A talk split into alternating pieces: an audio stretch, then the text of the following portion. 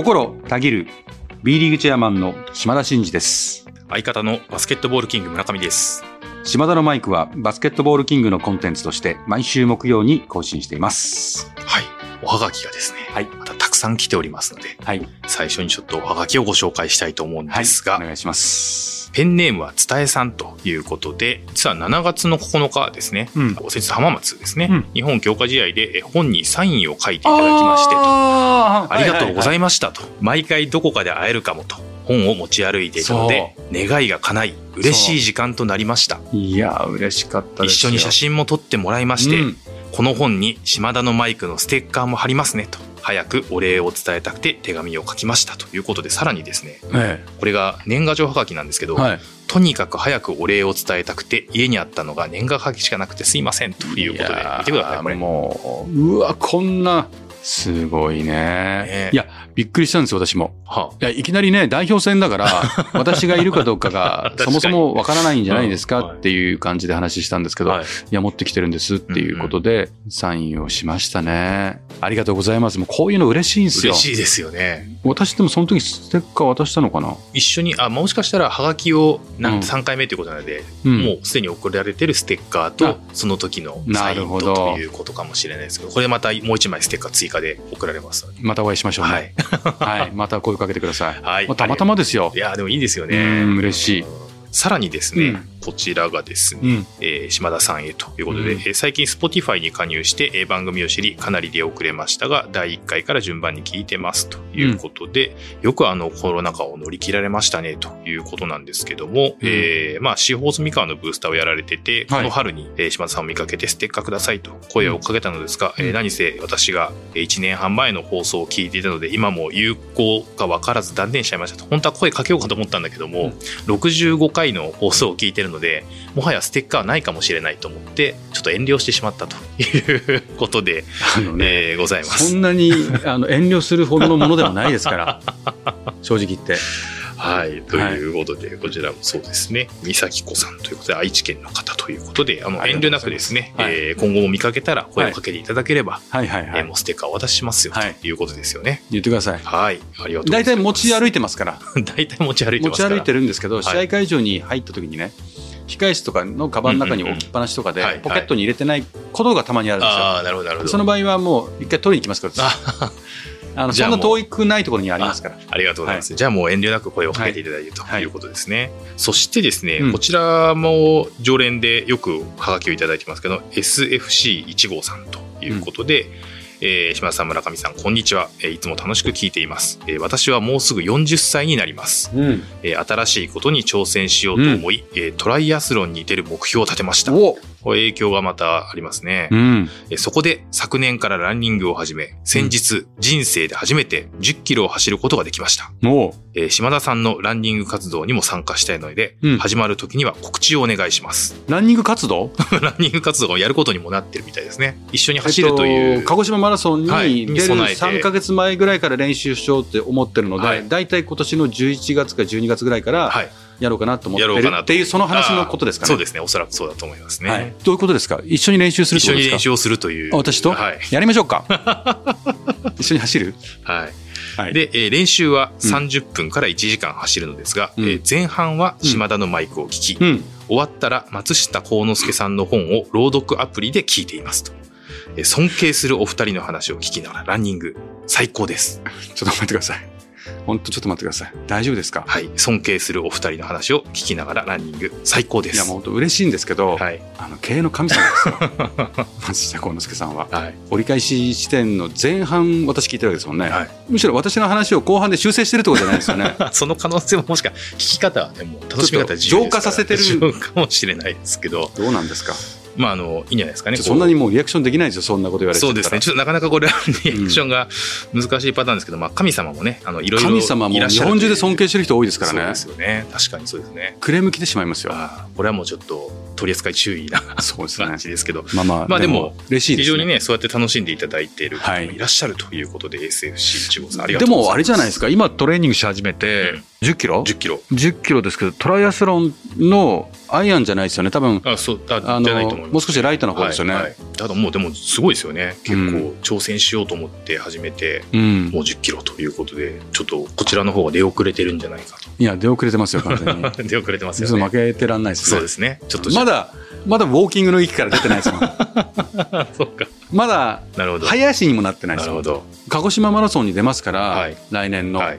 ですから鹿児島マラソンが私のデビュー戦になりますから、はい。まあ、もしよろしければね、うん。鹿児島の方もそうですし、はい。九州の方もそうです。しもう鹿児島好きで全国から集まる方たくさんいますからね、はい。たまたまこの番組を聞いてる方がいらっしゃったらねぜひね 私も走りながらステッカー配りますからなるほど。すごいですね。ちょっと絵面も楽しみですけど。はいはい。じまあ後半多分喋ってないと思いますからね はいぜひはい。あのね、今日もたくさんおはがきいただきますが、引き続き、えーはい島田のマイクでは、えーおはがき、お手紙をお待ちしておりますので、引き続はいきよろしくお願いします。では今日はあの本編でしっかりお話したいと思いますんで、えー進めてまいりたいと思います、えーそれでは島田のマイクスタートです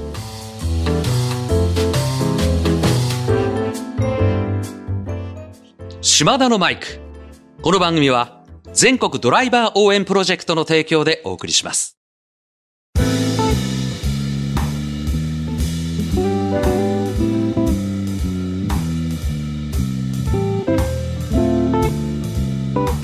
えーということでございましてですね、今日はいくつか発表させていただいたところをまあ、少しもうちょっと詳細にという。あの深掘りというか、はい。私もノートとかでもあの上げてたりとか、はいあメディアの方にもこう記事を上げていただいたりとかね、はいはいしてるんですけどもちょっとニュアンス含めてはい補足した方がいいんじゃないかなっていうことがありましてですね、はい。はい。練習生ねまずねまず練習生の話はい。とですね、はい。えチームスタッフに登録した場合には、そのシーズンはえ選手への登録の切り替えを禁止しますということなんですこれちょっと分かりづらいかもしれないんですけど、ね。まず練習生っていうのは、はい。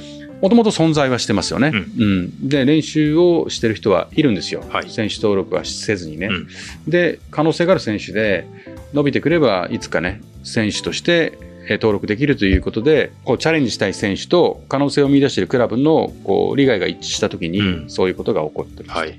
今もあります。はい。でただし、ルールとしてはいお給料払っちゃだめですよとか、まあ、どっかに連れて行った場合の交通費ぐらい出しましょうねとかって緩めにこうルールはあったんですけど、まあ、あくまで練習生だからっていう。そうそうそう、あくまでも練習生でスタッフでもなく、選手でもないよということで、こう、なんとなくあったんですね。はい。はい。うん、でそれをちゃんとこういうものだということを定めましょうというのが今回の趣旨でなるほど。あります。なぜそんなことをもわっとしている状況じゃなくて、はっきりさせようとしたかというと、はい。やはりこう選手への、ね、うん。切り替えであるとか、うんその練習生っていうのは契約をしてないんで、まあ、うん外国籍選手であれば、そもそもビザをすると取得することができない。ああ、そうか。うなん。契約書もないし、報酬ももらえないわけですから、それでなんで契約もないくて、そこに工業ビザとかで。入国するのっていう大義名分が立たないんで、うん当然入管から OK が出ないんでう、ん。まあ、それはそれでいいんですよ。練習生がそもそもうん。ビザを取れるって概念はあっちゃいけないし、うんないんですよ、今のルール上からはね、はいで。その辺の曖昧さをはっきりさせるためにということもあって、うん規約化をして、はい。万が一ね、そういうところを破った場合には、ちゃんと罰則を加えると、うん。規約にルール化されるってことは、破った時にうん。罰則が発生するってことですね。なるほど。ですから、もう少し厳しくルールを、に対しての向き合いをしていこうとうん。いうのが。まずポイントですね。はいはいはいはいはい。うんでこれはまあ一つ整理をしていただいた上で、はい。ちょっとここが分かりづらいんですけど、んチームスタッフ登録した場合には、シーズンの登録、選手への登録の切り替えを禁止しますと。選手登録の切り替えを禁止ということですね。これは何かというと、はい当然、選手じゃなくてトレーナーとか、うんうんうんコーチとか、はいアシスタントコーチとか、うんうんうんいわゆるストレングスコーチとか、うんまあ、ベンチ登録をすうるんチームスタッフっているじゃないですか。はい。この方々は当然報酬をもらってお仕事として契約書もあって登録をしていますと。で、えっと、それは今まではそういう方々がシーズンの途中に選手にうん。こう突如突如ですね、スタッフだったはずなのに、なのになるっていうことを、まあ、制限かけられてなかったんですね。ああ、なるほど。うん。うん。まあ、言ってしまうとルールとしてもあんまり想定がない話なんですよね。うん、そううですね、いわゆるチームスタッフとして登録をしてるのに、うん。突然、怪我人が出た時に選手に変わるっていうのは、うんうん。ファンの方々からすれば、うんまあ、業界内からすれば、うん。多少やっぱり違和感ありますよね。あありますよね。うん、え、どうしたの？と、うん。そのコロナ禍でね、外国籍選手が3名という中で、うん。怪我人が出たらチームのうん。この優劣がね、うん。大きく影響する中で、いかにコントロールしながらチームを勝たせていくかっていうしのぎを削るゲームうん。なのに、えーそういうことが起こると、うん。事実上一人、例えば外国籍選手をうん。コーチとして迎え入れててね、うん。ピッて切り替えてしまうってことは、事実上一人保有したのとイコールではないかとうん。うん。いう疑いの目があったわけですね。前のルール上だとちょっとなんかグレーな感じっていうことですよね。なるほど。これはやめようねっていうのがうん、実は去年からずっと議論があってうん、リーグ内でね。はい。で、まあ、どうそれを整備するかと、はい。やはりね、どこまで行っても逃げ道というかう、ん。抜け道というかう、んがあるんですよね。まあ解釈で、うんなんかまあ、いたちごっこっぽくなってしまうっていうのはどうしてもありますよいたちごっこねっ。ぽくなるんで、うんまあ、ただ、いたちごっこっぽくなるんで、無理だねっていううんことで何もしないっていうことは、んやめようじゃないかと。はい。い、はい。うことでいろいろ議論して、うん外国籍選手が1人、うんもう1人増やしてね、はい4人にすればうん、1人怪我したときにうん対応できるから、うん。ある程度こう、チームのリスクマネジメントの観点が強いわけだからね、はい。でそこすればいいんじゃないのってことで、それを進めてたんですけど、はい。今年の2月にその議論をしたときに、もうすでに来シーズンの予算を組んでたりとかね、もうある程度の編そ成ももう見てるとかっていうこともあって、はい。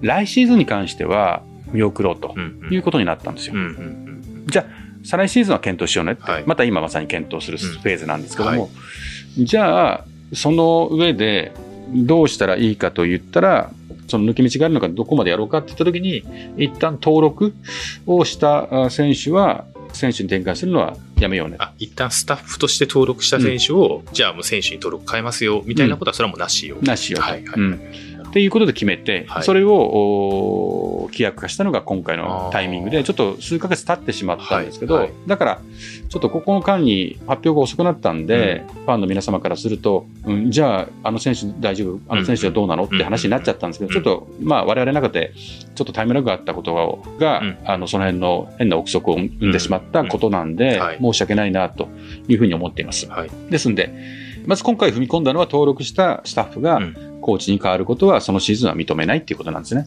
登録っていうのは何かというと、はい契約ではないですよ。皆さんお金もらって契約してるんで、登録ですね。登録っていうのはベンチ登録できるってことです。うんうんベンチに入れるってことです。うんうんそのメンバーの制限があって、はいそのメンバー、ですからすごいちコーチングスタッフを抱えてるところだと、はい。もう物理的に溢れるスタッフがいるんですよ。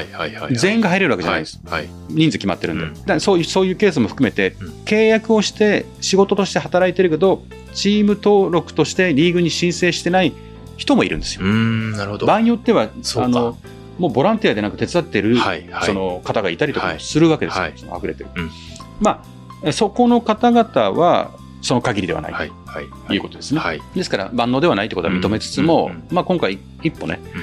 えー進めたのは登録のところ。うん。でじゃあ登録をしてないっていうことで、そのポジショニングを取って、うん。怪我した時に選手になるっていうことを備えるチームが出てくるか否かという話があるんですけども、はい。今シーズンについてはもうそこはやむを得ないと、うん。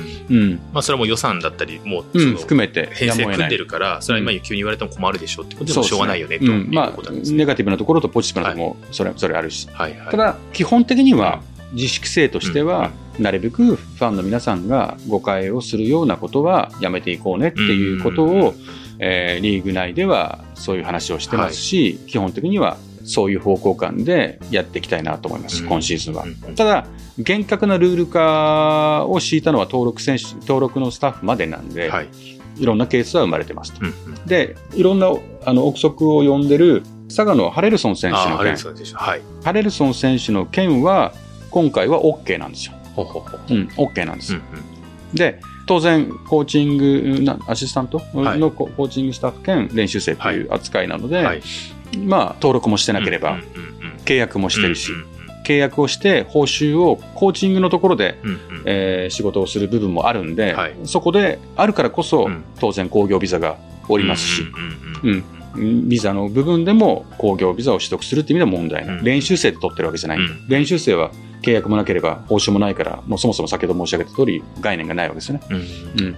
なんで、そこは問題ないと今シーズンはね、はい。でも来シーズン以降は、もう一歩踏み込むかどうかをうん、これからまさに、あ、今まだ議論してるとですね。うん。それは、そもそも外国籍選手を4人にすることによって、やっぱ怪我人も多いし、はい。1人怪我した瞬間にうん、チームの状況が大きく変わるっていうことがあるんで、ファンの皆様の、その、から見てもね、うん。あ怪我した、もうかなり厳しいこの後とかっていうふうに、うん。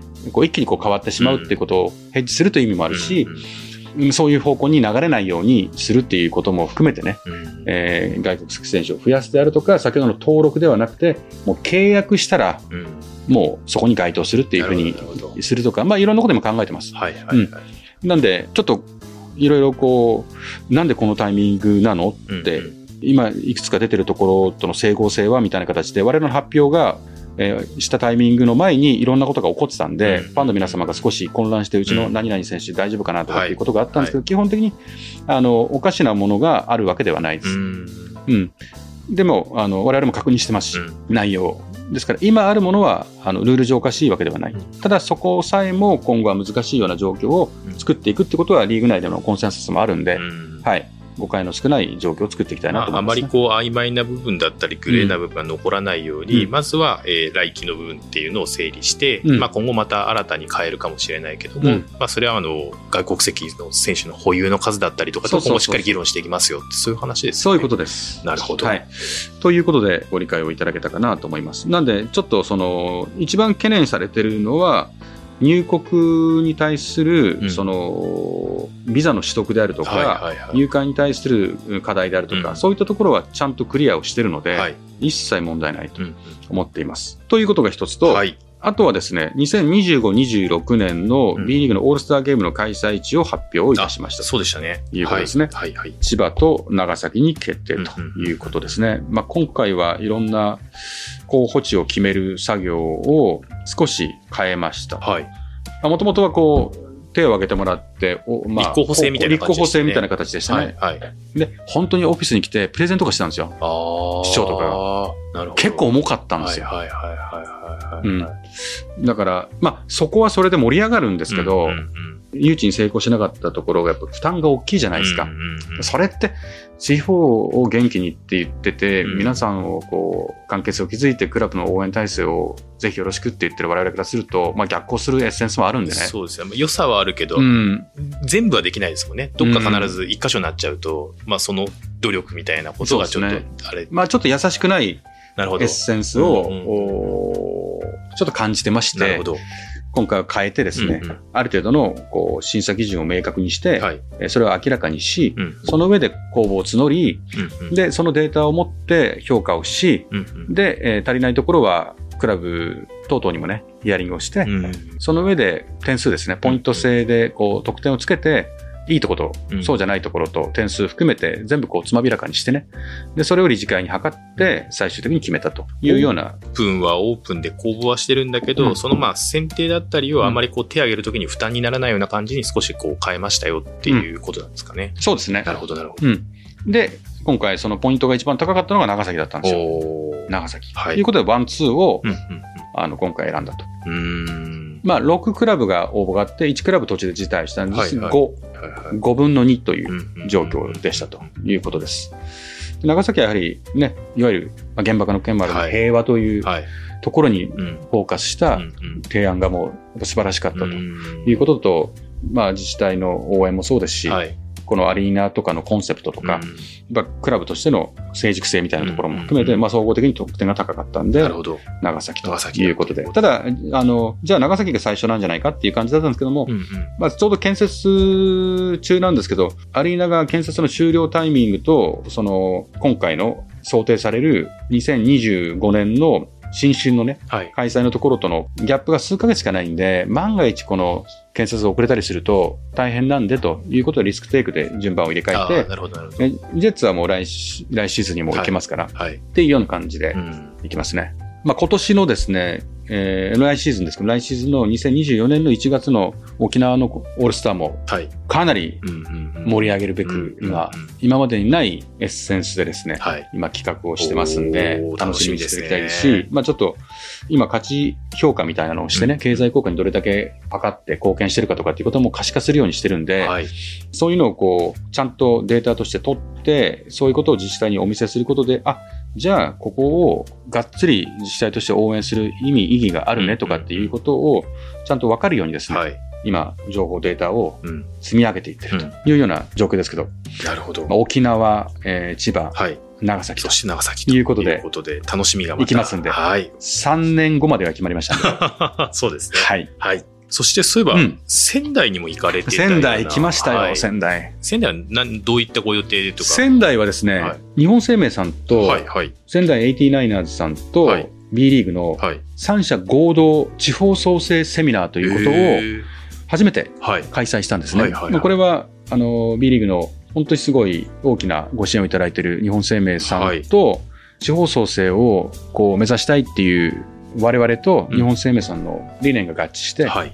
で、まあ、けんけんがく議論してきて、こういうイベントをやろうっていうことで、うん。ようやく決まりましてですね、はい。第1回目なんですよ。あ。ここからキャラバン的に全国暗記していくという面白いですね。ことで、へはい。ーなんで中身は、クラブと B リーグと絡めたスポーツによる地方創生がどういうことができるかとか、何が考えられるかみたいなことをうん。私が講演したり、はい。まあ、志村社長とこうパネルディスカッションをしたり、はい。ということを、そこを日本生命さんがはい。一緒になってはい。イベントを盛り上げていくと。そんな感じで、まあ、それがメメインディッシュだったんですけども、あとはメディアさんを回ったりね、はい。その時もすごいメディアの皆さんもほぼ全員全局、来て普通のなんかセミナーでこんなに来ていいんだろうかっていうぐらいの話で、その日の夕方とか次の日の夕方のニュースとか結構出てましたね。まあじゃあその日本生命さんのお声掛けとかもあって、うんこういろんな企業さん、うん地域の企業さんがいらっしゃって、まあメディアの皆さんもそこに興味関心を持たれてということで、非常にじゃあこう濃密な濃密な、時間を過ごされたとう、いうんことなんですね。盛り上がったと思います。うーん。何よりもね、仙台 89ers さんにとっては、はい。終わった後にね、私名刺交換会でこううろうろして、こうわーって皆さんと挨拶したんですけど、はい。まだこうスポンサーやってない企業もたくさんもちろんいてね。スポンサーもいましたけどそうじゃないとこうん。何社かスポンサーを検討しますっていう話になってるうんところがあったんで、へーナイナーズにとっても大きかったんじゃないですかね。そうですよね。はいあの、そのリーグの掲げるコンセプトだったり、まあ、島田さんだったり、志村社長の話も聞いて、うんあちょっとこれは面白そうだな、とうん。いうふうに、B リーグ面白そうって。えー、嬉しいですよね。それは俺がこんなでかく。く言っちゃったね。信憑性がなくなるよね。いやいやいやいや。はい。そっか。じゃあ、まあ、これもか、これを皮切りに、うんじゃあもう2回目、3回目、4回目と。ますたできていくと、はい。その地域地域でまた元気になってくるとはい。いうことですよね。そうですね。それがあって、えっと、あとはまあ、またいつものね、はいク。ラブの皆さんとはい食事会をするという、なるほどまあ、これが楽しみなんですよね。なるほど。クラブのスタッフの方たちと、こう、いろんな話をしたり、未来を語るっていうのはすごい有意義な時間で、いや、楽しかったですね。だいぶ若いスタッフも入ってたりとか、うんうん、盛り上がったかなと。うんうん。うん。美味しいうんお酒もいただきました。なるほど。はい。お料理もいただきました。ありがとうございました。ナイナーズの皆様。いや皆さんにあの、島田のマイクステッカー、あ、渡していただきました。最近ね、島田のマイクステッカーをうんクラブのスタッフが欲するっていう状況が増えてますんで、ああ、ぜひぜひ、じゃあちょっと増刷をして、はい。準備しておきたいというふうに、はい。はい、思っております。ありがとうございました。はい。島田のマイク。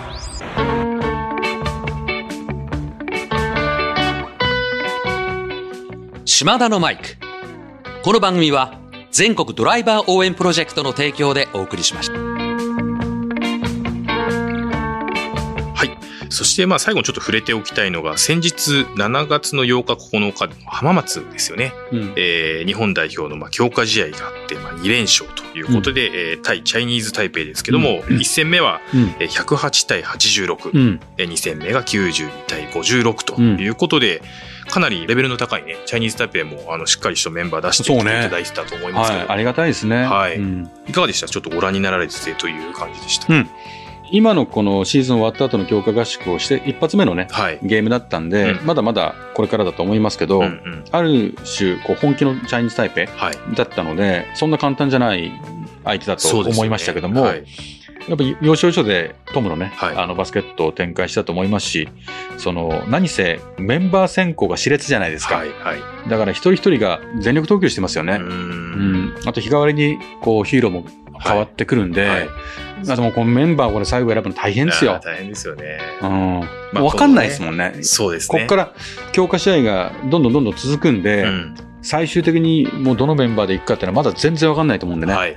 頑張っていただきたいなと思います。この後は、まあ、韓国、それから、うんえー群馬県の太田、うんそして有明と強化試合が続いて、まあ、いよいよ8月の末には本番に向けてということで、そうですねワールドカップも控えているという状態ですね。うん私も7月の22、23、韓国行くんですよ。あ、そうなんですね。はいあ韓国も一泊で行ってはい2試合見て。帰ってきますけど、あはいじゃあ。しっかり応援をしていただきます。はい。はい。では、島田のマイクでは、リスナーのあなたからのメッセージを受け付け中です。私への質問、企画のリクエスト、お悩み相談、暗算祈願、何でも構いません。えー番組で紹介させていただいた方には、島田のマイクオリジナルステッカーを差し上げています。宛先は概要欄に載せています。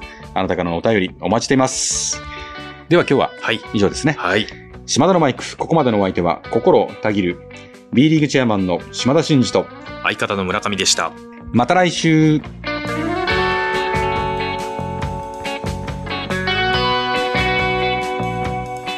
お聞きいただいたコンテンツは、制作、バスケットボールキング、制作協力、B リーグ、配信、日本放送でお届けしました。